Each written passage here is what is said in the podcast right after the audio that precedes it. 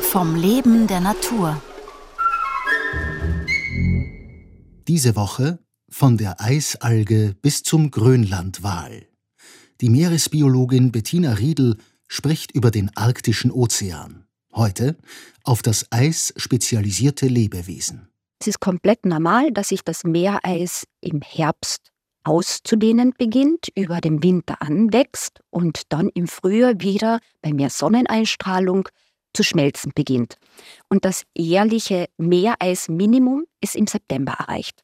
Und das misst man dann von Jahr zu Jahr und so kann man einen Trend feststellen und das ist messbar. Also dieses Sommerminimum Meereis seit Beginn der Satellitenmessung hat einen Trend zur Abnahme. So war das 1980 in etwa noch eine Ausdehnung von 7,54 Millionen Quadratkilometer und 2022 bereits nur noch 4,67 Millionen Quadratkilometer. Und zum Beispiel 2012 war das ganz, ganz klein, nur noch drei 1,4 Millionen Quadratkilometer. Man stellt sich ja den Ozean oft sehr einheitlich vor, ja, was die Arten angeht oder die Verteilung oder wie Strömungen ausschauen. Aber tatsächlich ist es so beim arktischen Ozean, es gibt so unterschiedliche Einflüsse, die dort die Artengemeinschaft prägen.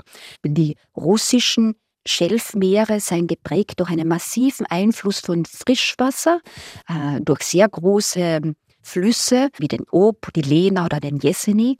Und das beeinflusst dort zum Beispiel besonders die Salinität. Oder die Meereisbildung, die findet auch nicht überall zu jeder Zeit gleich statt.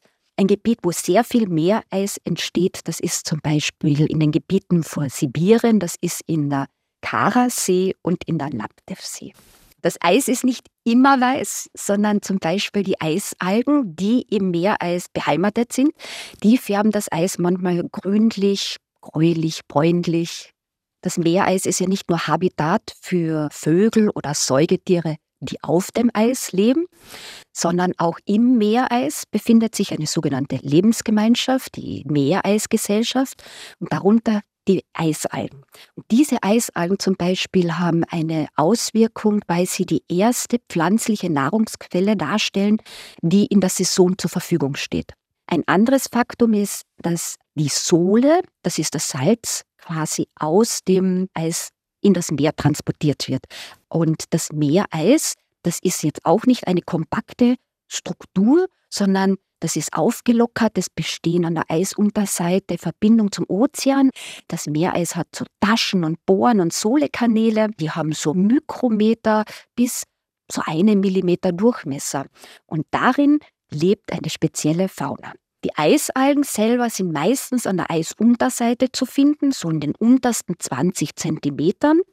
Also es gibt wirklich Algen, die im Eis leben, in diesen kleinen Bohren und Sohlekanäle und Taschen. Um dort nicht einzufrieren, haben sie auch Anpassungen entwickelt, wie zum Beispiel, dass sie gelatineartige extrazelluläre Substanzen bilden und die verhindern, dass zum Beispiel diese Kanäle zufrieren und die Algen zerstört werden.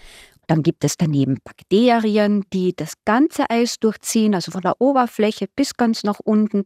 Dann gibt es Einzeller wie Wimperntierchen oder Rädertierchen oder Amöben und Kammerlinge, die auch im Eis leben.